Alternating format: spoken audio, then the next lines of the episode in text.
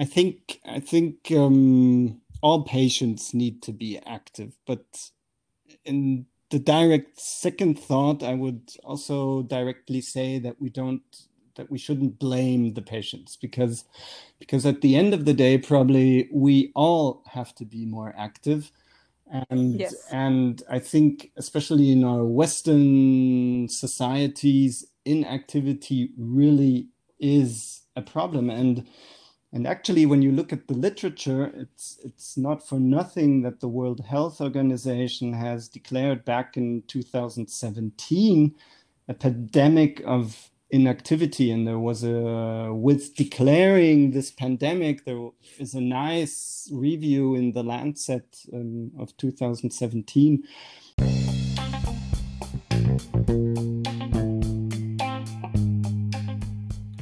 Aquatics the podcast that immerses you into the world of aquatic therapy.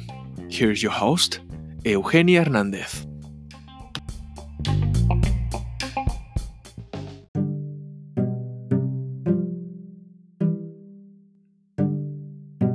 Aquatic exergaming uh, combines high dose playful movements exploration, focus on individual specific impairment, balance control, and challenging executive elements.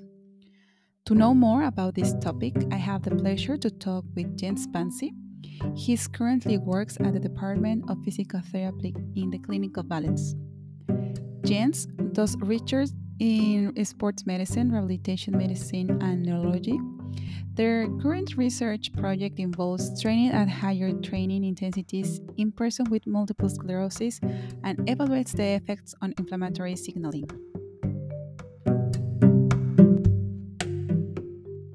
Hi, Jens. Thanks for having the time to do this episode. How are you? Hi, Eugenia.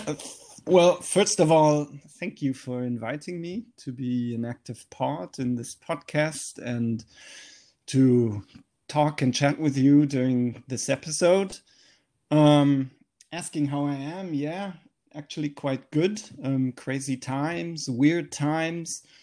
Um, but in Switzerland, we are very lucky that, especially as a parent, schools are working normally. So my children are healthy. My children are going to school. I'm personally, I'm able to work, so I'm able to go to work. So actually, I'm doing very well, and and yeah, I'm very fine actually. So I'm very thankful for that. Yes. You're the luckiest one. That's the nice thing to live in Switzerland yeah, it's uh, it's it's very lucky, and especially then also in the place where I work. Um, I don't know if you've been there. It's in the in the mountains, a mountainous retreat, and yeah, it's very. I feel very lucky and very grateful to be working in the clinic in Valens. Yes, indeed. I have been there only once, um, and, and yes, indeed, it is an, like an amazing facility deep in the like in the I have in the mountains.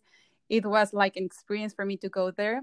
It was only for um, I think it was like six, seven years ago that I went there, and was only for um, a weekend. Uh, indeed, but it was amazing. The pool, everything, the facilities. Urs was uh, back then uh, working there, so yeah, it was pretty good. Yeah, yeah, it's very then you drive up this mountainous road and you think then all of a sudden, hey, can there be a clinic here? And then all of a sudden the clinic comes and then it's always impressive then with the people who work there, like Professor Kesselring, um, Urs Gamper, so very much luminaries um, in their field. And then it's always, yeah, it's always an honor then to to come out with our knowledge down the mountain um, into an international podcast. So we're always very grateful to do that. Yeah. Yeah. So Jens, I know that um, you were well. I know because I, I will host that, and the people that doesn't know, in the 20th of December, you present your research in the ISABET webinar with the topic of why intensity matters, the effect of high intensity in aquatic exercise on brain health. I want to start to ask you. Um, you already mentioned that you work in the Clinic of Valens, but how you came with this idea and I have your uh, research envelope, how you started to be as a PT and now a PhD. So can you tell me a little bit more how, from you sitting here with me, back back back in the time? Yeah, of course. Um, well, to start off, maybe my background academically is from the field of exercise sciences, or in German, in the German countries, we call it sport sciences. And when you come out of this field, intensity kind of always matters. It comes at the end of the day, it's always streamlined down to intensity.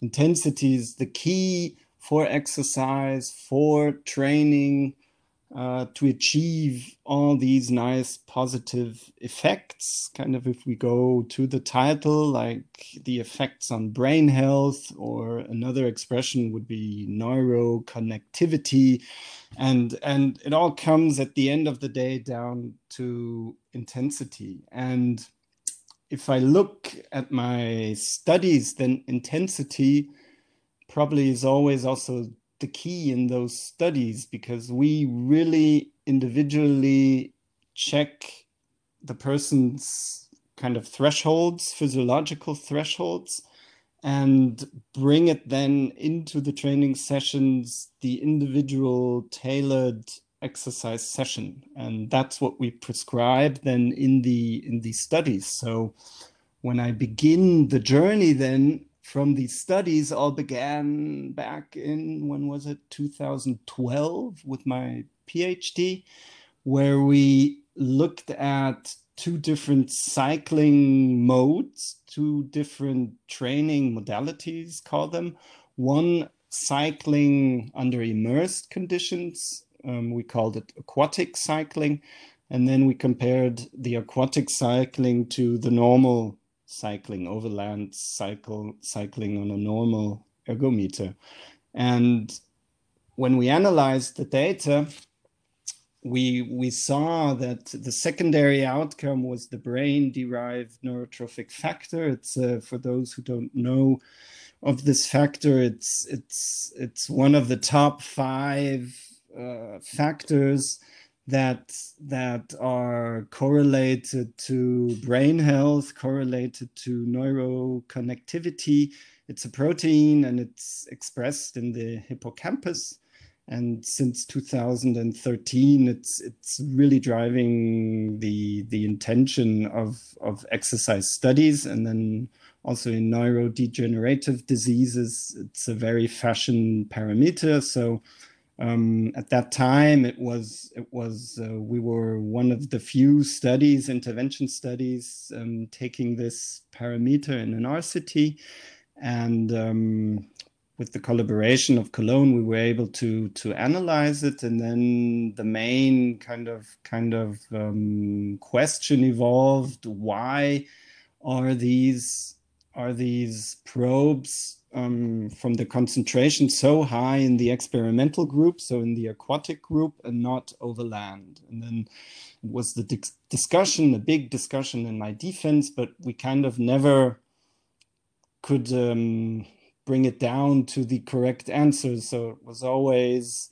always kind of a discussion then evolving and and at the end of the day it was kind of we said then okay um, there's no straight straight down reason but it's probably due to intensity. So the next step would be to kind of look at higher intensities overland. So that was then the second study in 2016. We designed and started recruiting end of 2016, and we were able to publish the second RCT in 2017, where for the first time we were kind of the pioneers with a nice designed RCT, we looked at the high intensive interval training.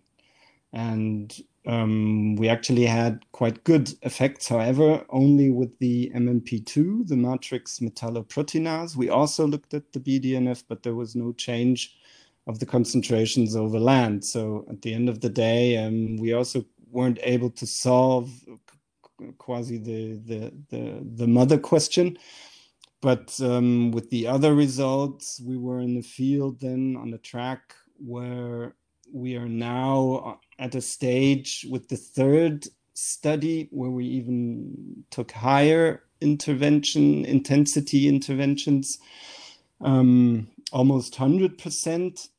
and we now are able really to show that um, these high intensive, acute high intensive exercise bouts really bring down inflammation, uh, trigger the immune system. So in this third RCT, we took the T regulatory cells, so really the inflammation, and um, we now were able to analyze the probes. The lockdowns were kind of um, a big challenge and always coming in our ways. But now, end of January, the last probe was was analyzed, and now we're kind of um, pinning it down to a new study that hopefully we will be able to publish in March, April now to come up. So these results are really now going to be nice results. Yeah.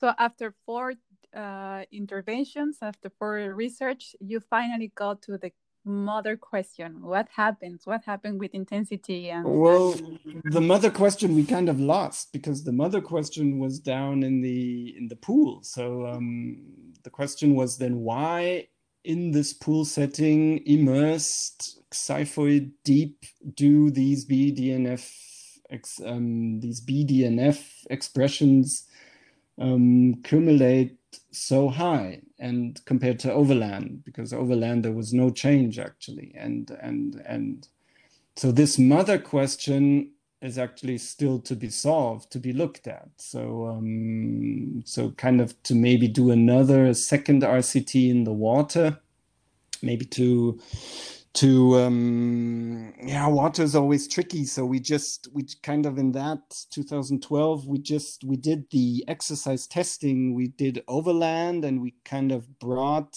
the overland training training zone. We just put into the water to to to not um yeah to to stay slim trim kind of slim trim with the timeline slim trim with the financial aspects so this maybe would be another another worth another study to kind of do the exercise testing in water.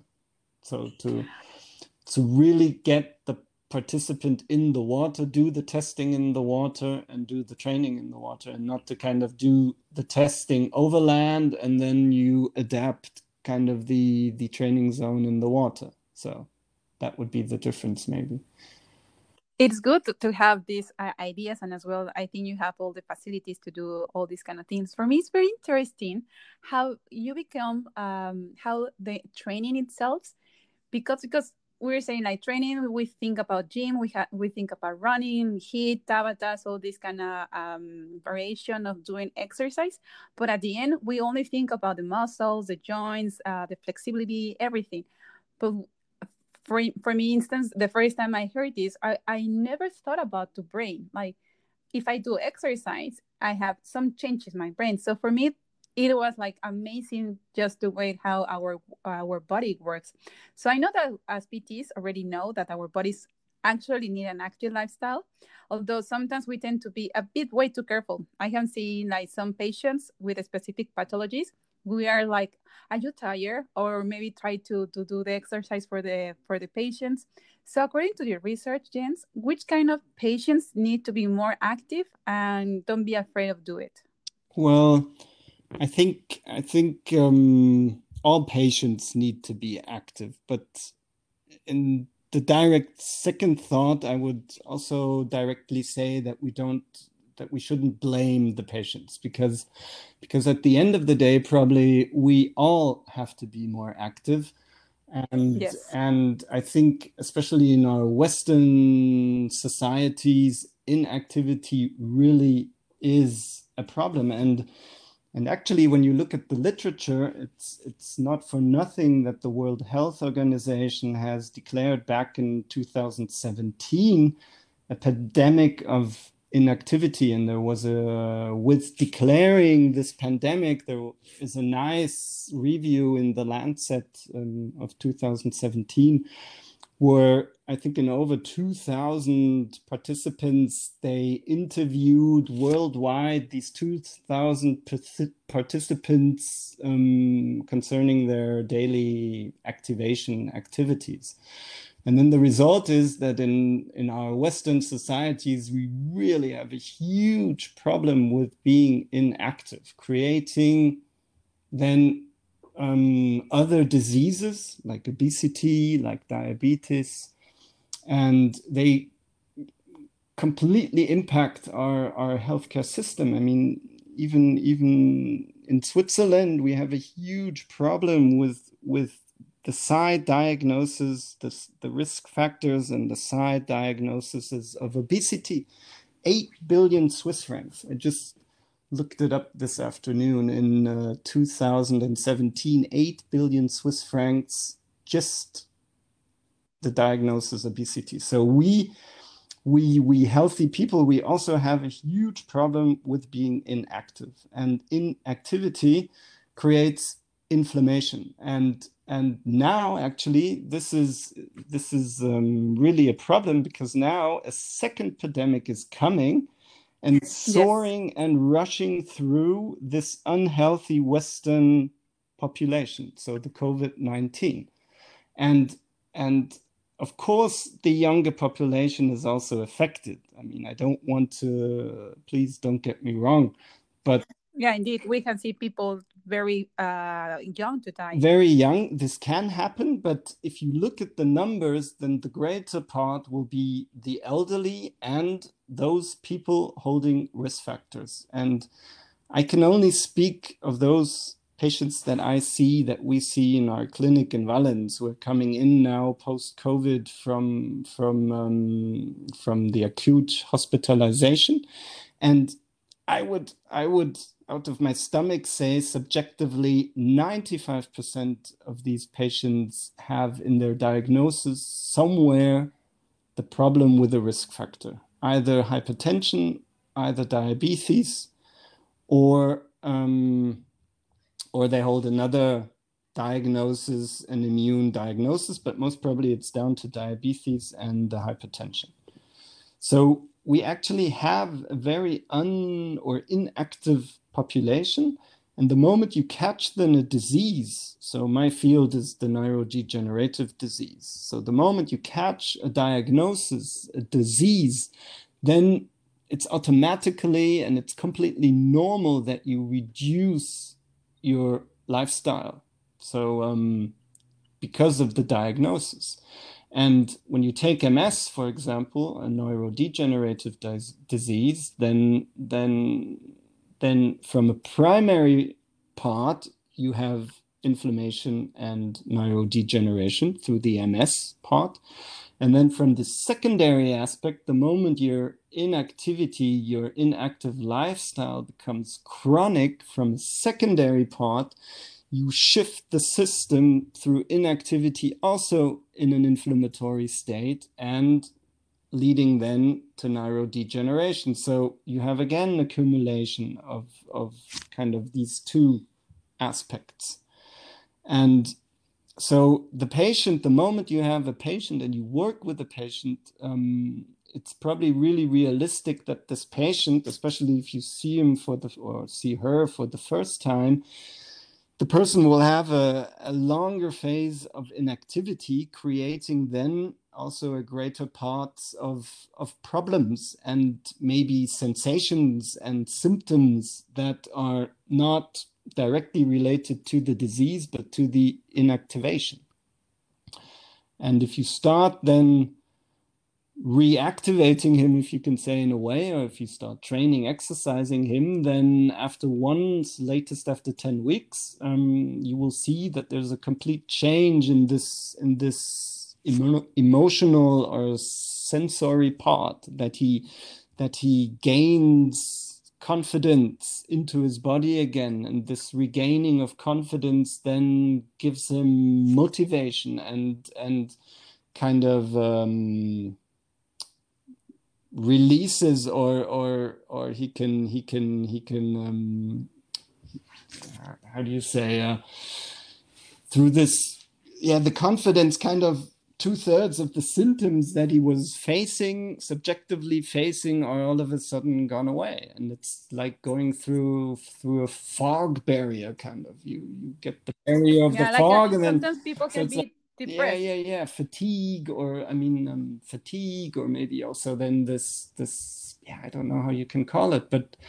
they have this blurry, foggy emo it's emotion it's fatigue it's kind of this blur that kind of um, gives this sense. You can say it you can say it in german so people who I'm know kind german of trying to you. describe in a way what you what you face then when you when you work with them because it's always impressive. And then and then if you if you ask them how do you feel out of this blurry state they will always say i don't feel good. So then it's strategically maybe not good to straightforward ask them how you feel but kind of ask around kind of how is your state? Is your state stable compared to yesterday? And then they are they're more likely to say yeah it's stable. And then um, you kind of know okay so it's not getting worse. And then you can motivate them to to exercise and then in the beginning they're a bit worried i don't know i don't feel too good this morning. Yeah but okay if you're here coach then then let's try. And then they try and all of a sudden they see whoa i can i can cycle. I'm going for five minutes ten minutes and at the end they finish off 20 minutes. And then they say i never would have uh, done this on my own and i'm completely surprised that i was able to so they kind of with each session gain confidence and they they wash away this blur. And then they leave the clinic completely clear and say yeah i mean it's it's i have to train. And they understand. But then you have this black box um, kind of at home um, the daily routine. They they they get discharged from the clinic. They go back into their routine. And then it's specific here in, in Switzerland that the MS patients they're able to come back after a year to kind of do this re rehabilitation course again. And they come yearly and then you see them again and then at some point they've stopped training again and then you kind of restart everything again and they they anchor at some point they stop training and they only have the anchor. I try to go to Valens back to the coaches um, who then rebuild up all my confidence and all my resistance. So it's kind of this kind of this black box daily routine yeah. and and uh, yeah. But it's more or less the same with every patient. I would not say that there's a, pa- a specific patient group that needs more uh, more anxious um, or what you have to be afraid of. I mean, you only have to be afraid of if medically wise the doctor has some limitations, maybe musculoskeletal, if he has a if a knee kind of total endoprothesis of the knee, and then there's kind of a threshold of he's not able to lift more, he should not lift more than 15 kg then that's a straightforward medical limitation. And if you go over this limitation, then you severely you have the probability of harming the participants. So of these limitations medically wise you should be afraid of but if there's no threshold nothing if there's no limitation then then you can you can yeah there's yeah do it so there's so no you yeah. were you were talking you were talking about uh, how our lifestyle as even as a healthy kind of say uh, we are very don't move as much as we should be. And now i'm thinking with the pandemic we were indoors we cannot go outside we are in lockdowns. Well not many people could live in switzerland with the open mountains that can go run away. So i think at these these situations that we see without lockdowns and without covid is going to increase. And as, as you said before, people who has more ill about COVID are the people who already had something beneath uh, COVID. So I think it's very important this topic in this time that we don't do much, even for us that we don't have any pre-existing conditions, to be careful to don't have to don't make a condition to make easier for COVID um, situation get worse. So I think it's an, a nice um, remember to the people that even though that you're locked down, even though that you live in an apartment like I do, um, we can always do something, and we have to do something indeed to don't have any these pathologies that you just uh, mentioned that we have to be very careful with this pandemic of covid that we had um, I, I, just wanted to underline this point because this is like the trends that we're seeing now in i think in all the parts, parts of the world, the world yeah yeah, and you mentioned Switzerland, but I can mention Mexico. For instance, Mexico, uh, there was one, two, three years. I don't know right now. I haven't seen it, uh, but we beat United States of obesity. You always think about, yeah, you always think about United States, huge people, but Mexico, we beat United States for I think for two, three years in a row. So as well, and our actually population in Mexico, the most of people who had is diabetes, uh, conditions of the heart. So we are really actually we're the fourth country in COVID that has more disease in the world. Um, so even the people who is listening in Mexico, United States, or Switzerland, or whatever part of the world, we have to be very conscious about this situation. And it's very nice that you're that we're trying to explain to everybody what is important to do it.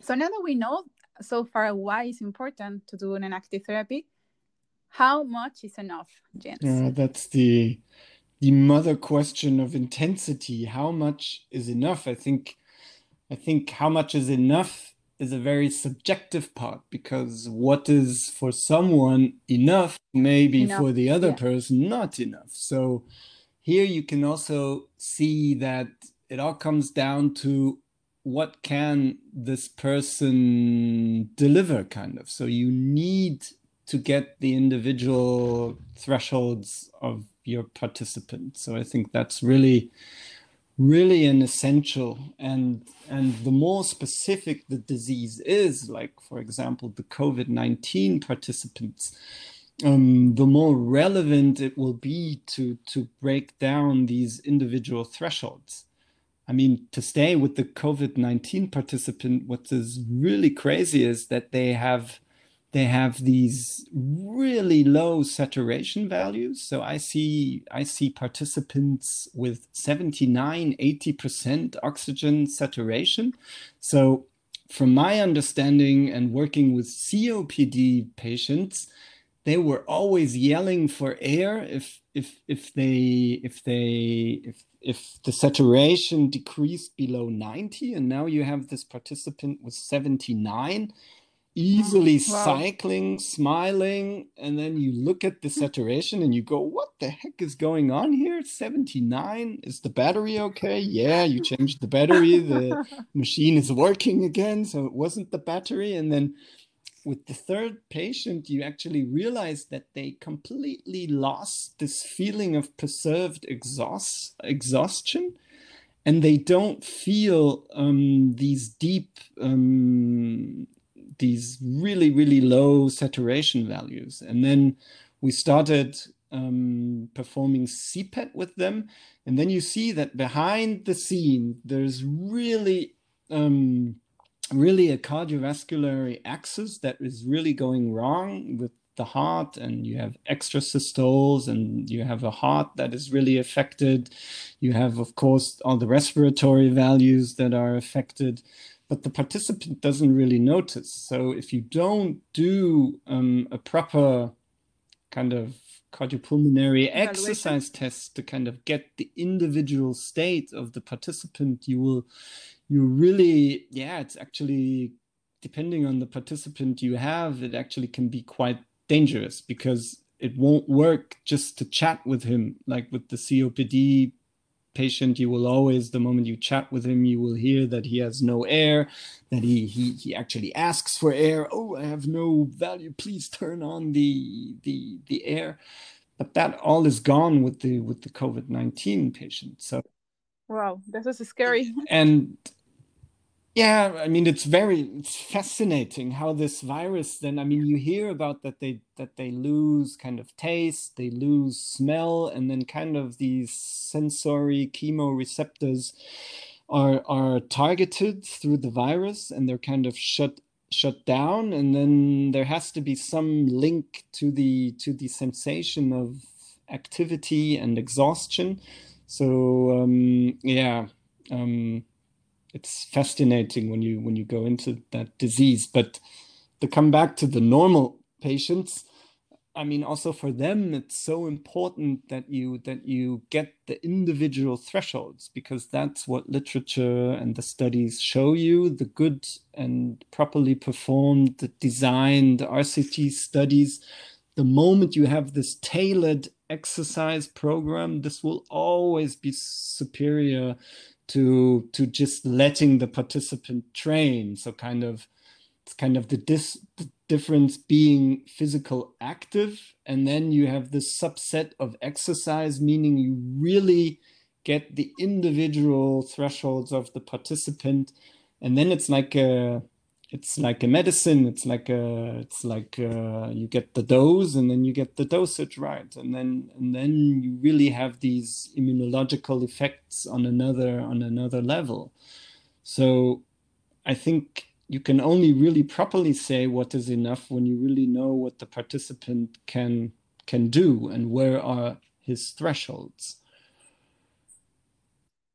so yeah, we, we cannot say like just do 30 minutes, uh, one time, five times per, per week. No, you have to see what is the need for each patient and each person because each person has their own uh, thing. And now with the thing that you say about COVID, I didn't know. Um, so yeah, we have to be very careful and see our measurements now more than ever. Yeah. That's yeah. like, wow. Yeah. So with all these training options, we have um, endurance, resistance, even heat, executive functions, um, and, and, and many more. Why do aquatic therapy? We you already mentioned about like um, the, the, the the neurofactors uh, they have in the brain, but why? What's what aquatic? Why you choose actually? Why you choose to do the comparison with water and and land? Well, I mean, um, the first thing is that um, where you have a huge or where the big difference is and where the water therapy aquatic therapy is the better option is with the with the loss of gravity. So you kind of you shut down gravity and then the participant the participant loses kind of weight and then this decretion reduction of of or the sensation of being how do you call that in english again now i now i missed the word um like uh heavy that they cannot yeah you feel light so you kind of you have when yeah. you're when you're immersed so for a DIF you only have 10% uh, body weight so you lose weight and then and then mm-hmm. this kind of relief is straightforward there the moment you enter the pool and and of course when the participant feels lighter when the participant loses gravity then all these symptoms caused through his body weight caused through gravity they're away. And then maybe the participant will feel straightforward lesser pain. Um, he will feel lighter. It's easier to move. He can move faster. So there um, there's no risk of falling, so you straightforward have this better option compared to overland. And especially if you're kind of checking out boundaries, checking out thresholds um, concerning walking, concerning jumping, then of course in this safer surrounding, um, do it in water. So they're straightforward. You have this better option. But then, of course, behind the scenes, physiologically wise, there's so much more um, going on, especially then through through the pressure of the water, where you have then um, all the venous blood flowing back, 760 milliliters more um, going back into the heart chambers and so you have the stroke volume increase then you always breathe against the resistance. So on the respiratory values you have a better effect. And um, yeah so water will always be a very very good option. However it's a very costly option of course so yes. you have to be lucky like me to work in a place that offers you the pool and and and so yeah, that's always then the drawback, the financial aspect. And um yeah. Um but then if you go to pain, if you go to the to the also maybe MS patients, so many MS patients are sensitive to warmer temperatures. I mean, cooling cooling is straightforward there. You shower with cold water for five minutes and then you have a cooling effect.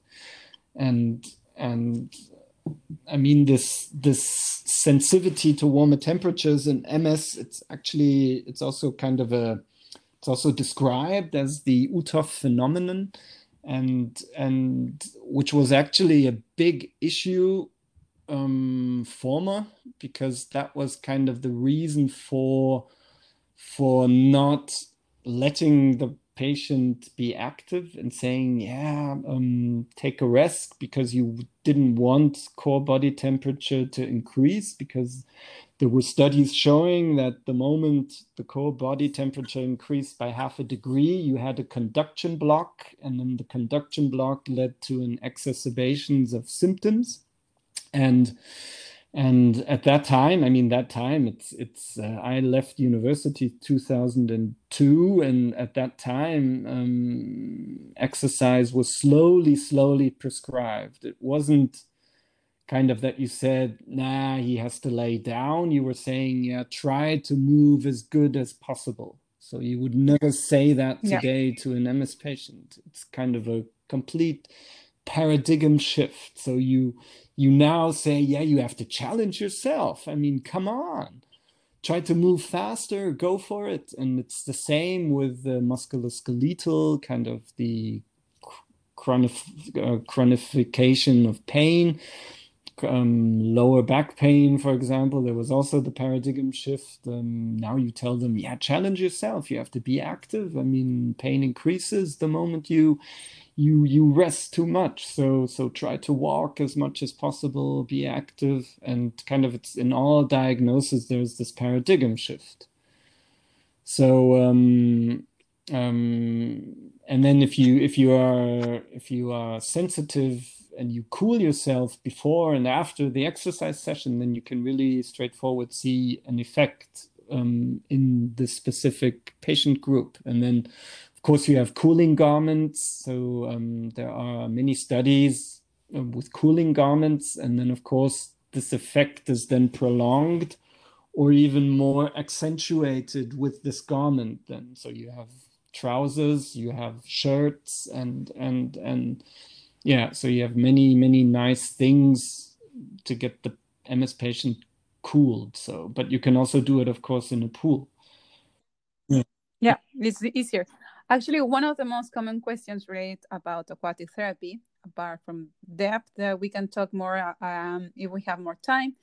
Uh, always is water temperature. Like uh, uh, so I, I remember some people ask me what is the best temperature to do aquatic therapy? And i always say it depends. It depends of what kind of patient you're having. It depends on what kind of therapy you're doing. If you're doing exercise you might want it done to do it in a very warm pool because your body uh, is going to temperature of body is going to increase so i think uh, this part you already mentioned with ms patient that maybe cool water is going to be better for them but you have to be lucky enough to have more than one pool to have one pool like cool water pool and warm water pool and the depth special for the one another pool.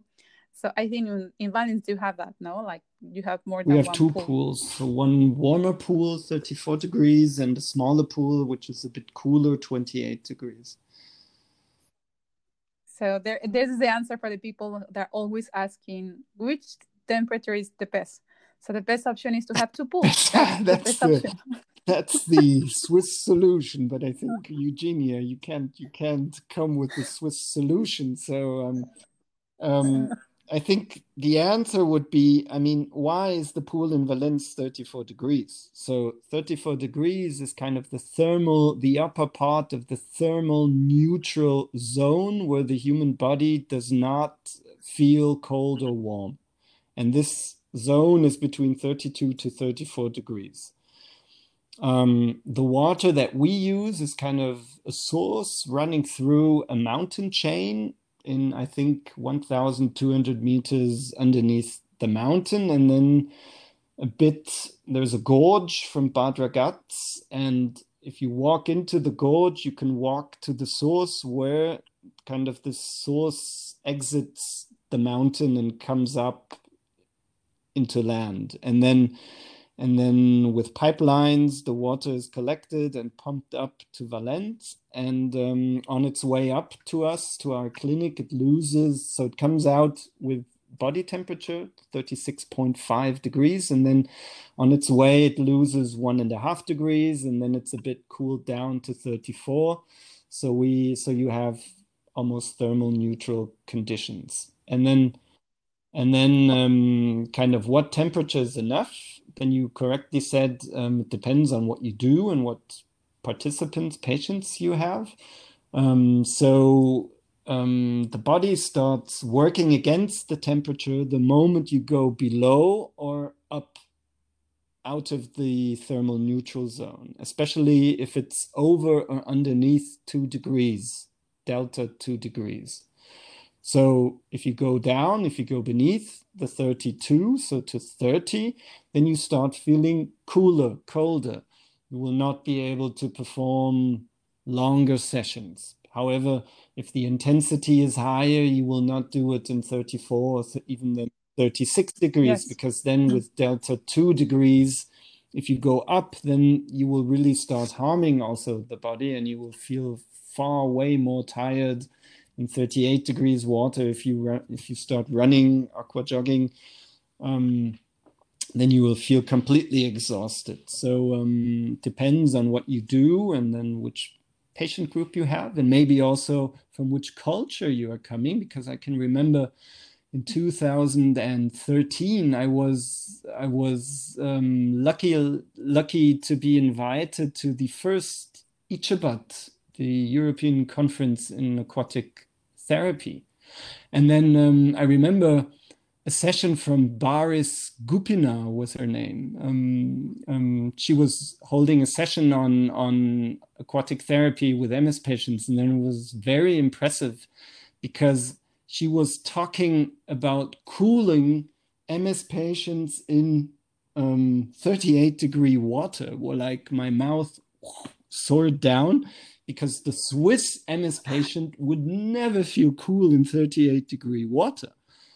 However, the Turkish, they are used to bathing hot. So they have 40, 45, even 50, 50 degrees hot pools. So their meaning of cooler water temperatures was then underneath 40 degrees.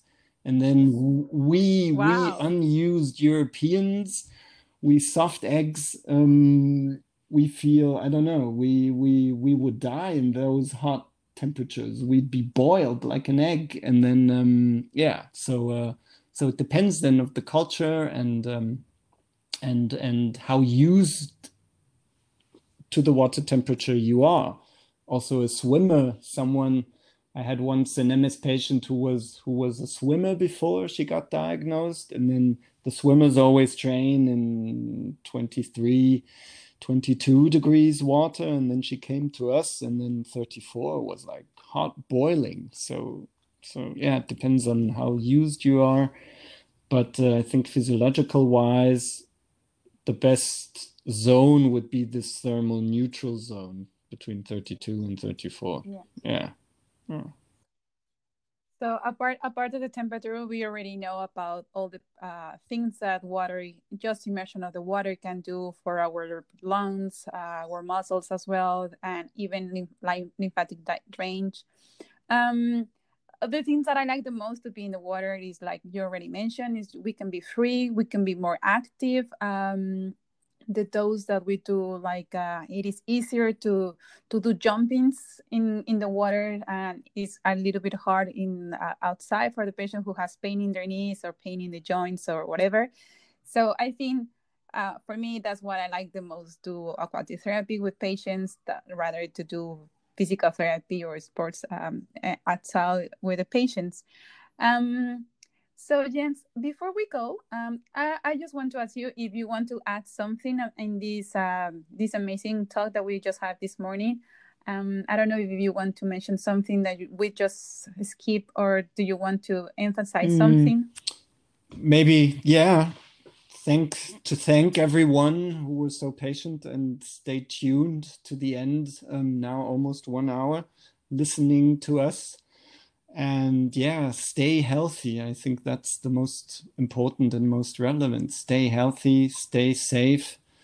Um, and then we hope for more normality that maybe the one or other listener um, will be able maybe to meet up in Valens. And um, yeah, so that there's more normality, I think.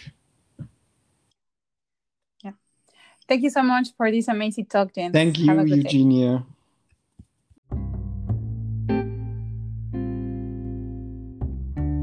I want to thank one more time to Jens Bansi to have the time to have this conversation with us. I think this uh, topic is very interesting. And if you want to know more about this topic, or do you want to know more about uh, the next topics, you can always follow us in Instagram as Aquatics Underline Podcast. I am Eugenia, and this was Aquatics. Which temperature is the best? So the best option is to have two pools. That's, That's the, the that's the Swiss solution. But I think Eugenia, you can't you can't come with the Swiss solution. So um,